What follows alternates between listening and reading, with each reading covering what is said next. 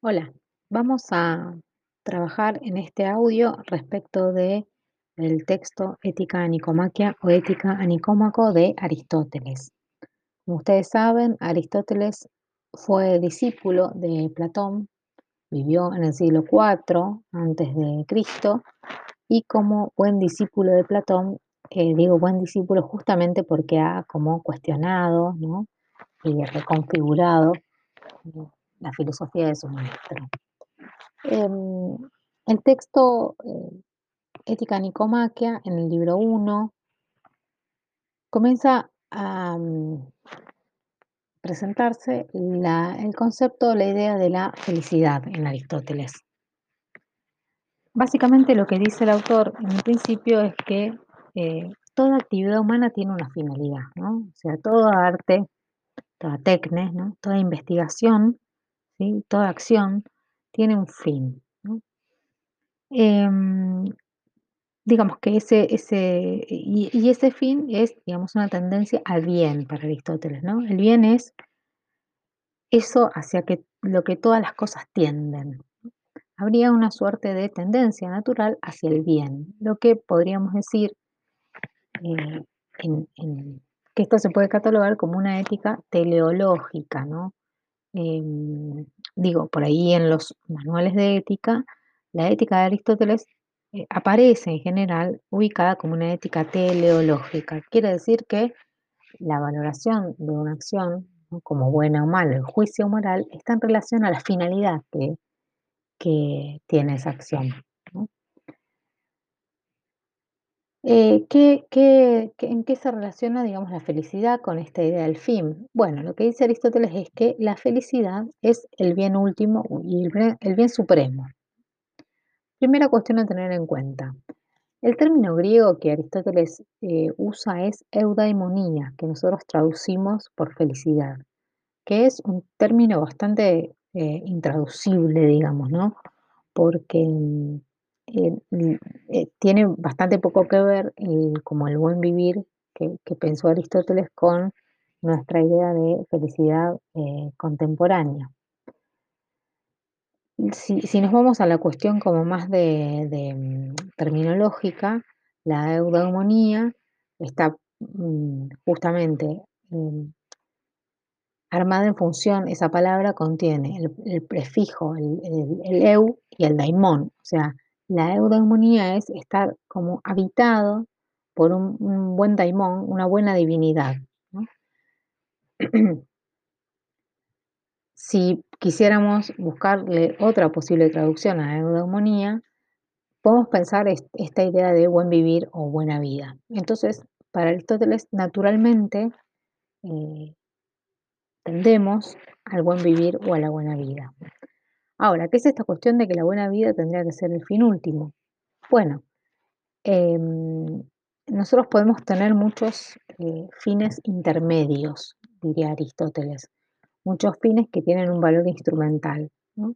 Uno, supongamos, cursa una materia eh, y, y quiere rendir o aprobar esa materia, porque eso va a ser un medio para, eh, en algún momento, digamos, sumar materias aprobadas para terminar una carrera y esa carrera mm, eh, uno la quiere, una la quiere terminar para poder eh, trabajar profesionalmente y eso se va haciendo como una especie de cadena entre fines que son medios y vuelven a configurarse como nuevos fines.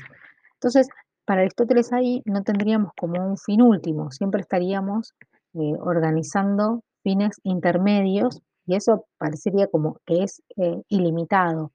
Bueno, la felicidad es un fin último porque no tiene un valor instrumental, es decir, no sirve para nada, no puede servir, no hay más allá, no, es un medio para. Es, mm, podríamos decir, eh, queremos ser felices porque queremos ser felices, ¿sí? No es para otra cosa. Entonces, en ese sentido, la felicidad es el fin último, que es una de las ideas que eh, aparece ahí nomás cuando uno comienza a leer el texto.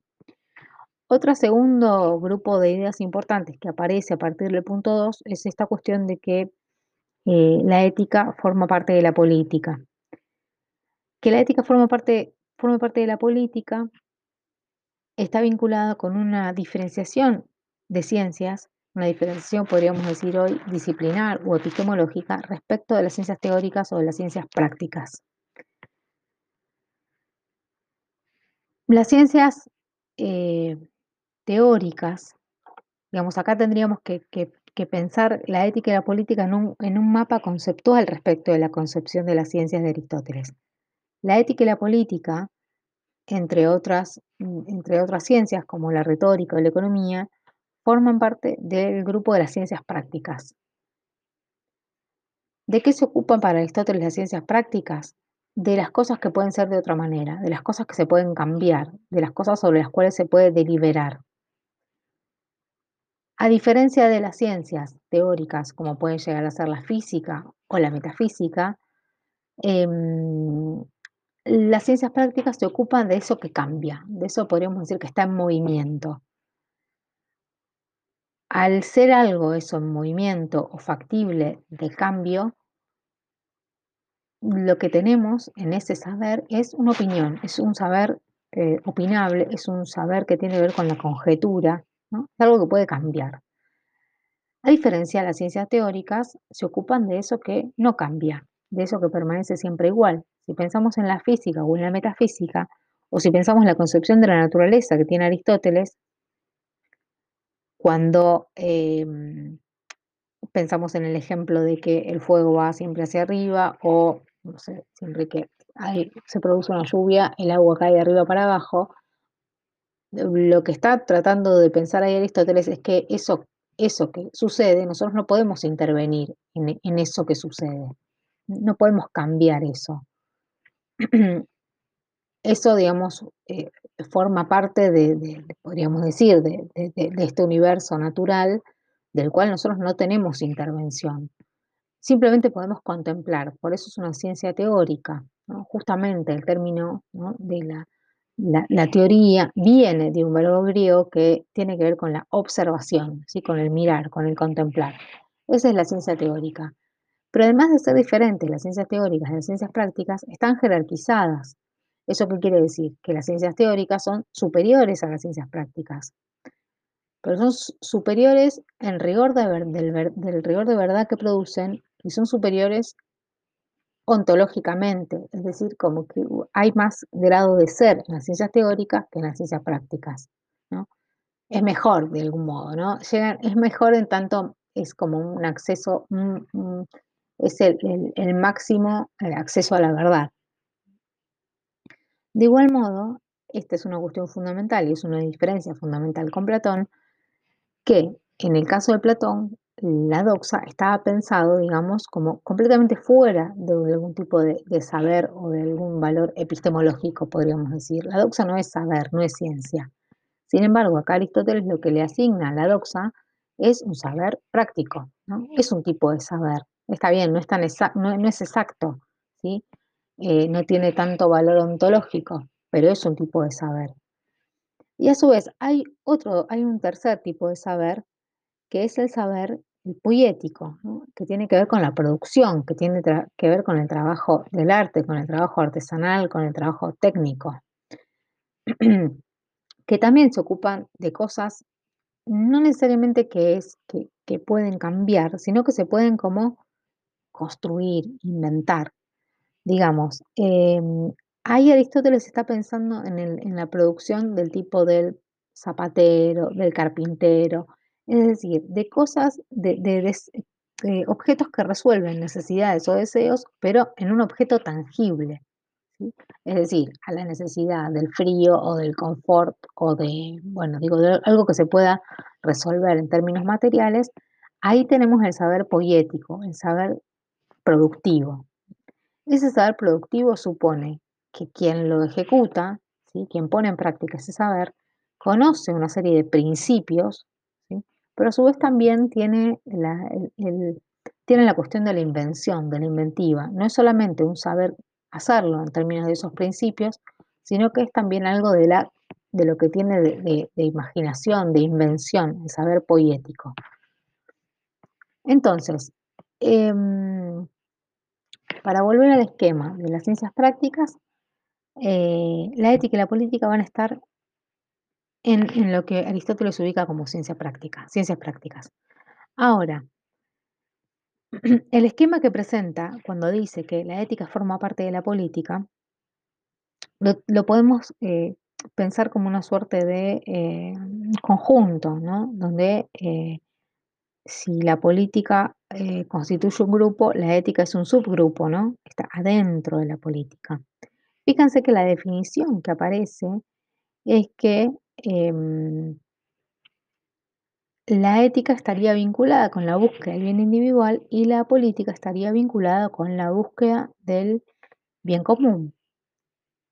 Ahora, ¿cuál es, por qué la ética está adentro de la política? Bueno, una interpretación que podemos hacer es que mi búsqueda del bien individual ¿no? o la búsqueda del bien individual nunca puede eh, ir más allá de la búsqueda del bien común. ¿sí? Quiere decir, pensamos un ejemplo, eh, bueno, a mí me da la buena vida, yo la asocio con la acumulación de riqueza.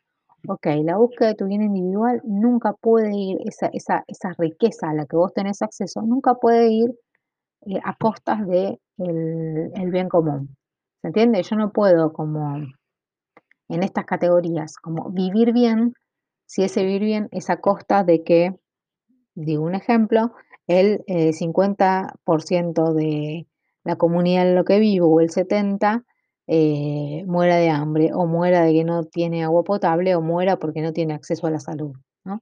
De algún modo, pensar que el buen vivir eh, puede ser individual en, esos términos donde uno, uno tendría más, tien- tiende más a pensar la felicidad.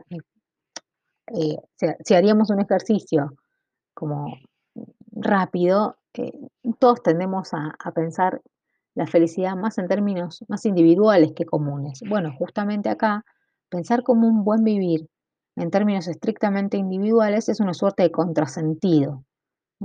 Es como lo que está pensando Aristóteles es una, es una buena vida en común.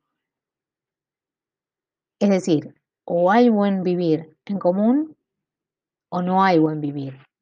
es una especie de, pare- pareciera que son términos como opuestos, el buen vivir con la individualidad. Por lo tanto, eh, si la ética está dentro de la política, de algún modo lo que hace la política es regular esa búsqueda del bien individual. Por eso